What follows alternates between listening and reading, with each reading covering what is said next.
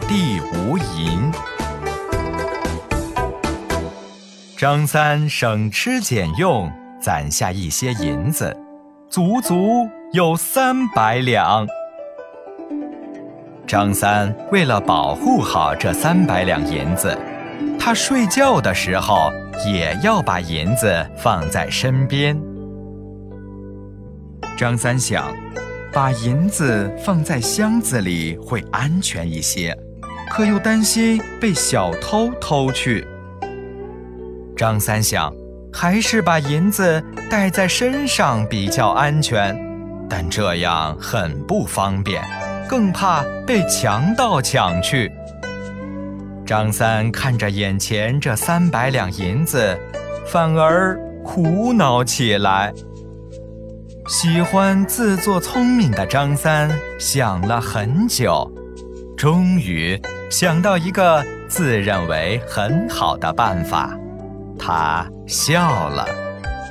天黑的时候，他拿起工具和银子，跑到自家屋后。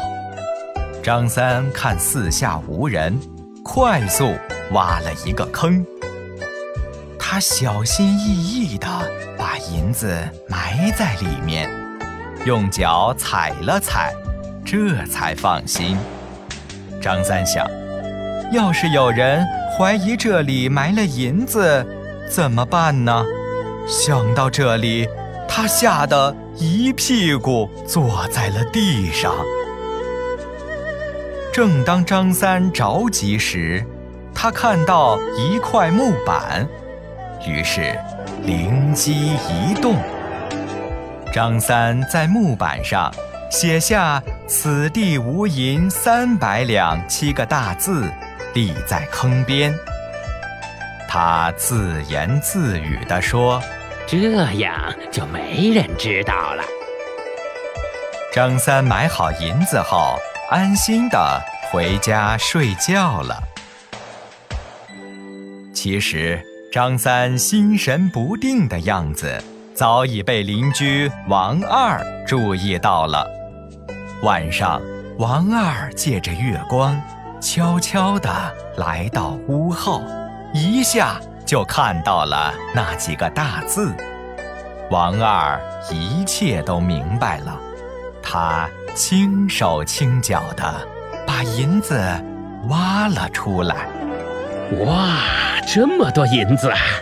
王二高兴极了。王二费了好大劲，才把银子背回家。他把银子分成两份，一份藏到屋里，另一份藏到厨房的缸里。王二怕张三怀疑自己偷了银子，也自作聪明地在同一块木板上写下“隔壁王二不曾偷”几个字。很快，王二被衙役抓到了。张三和王二都为自己的愚蠢行为付出了代价。后来，人们把这两句话作为成语，流传至今。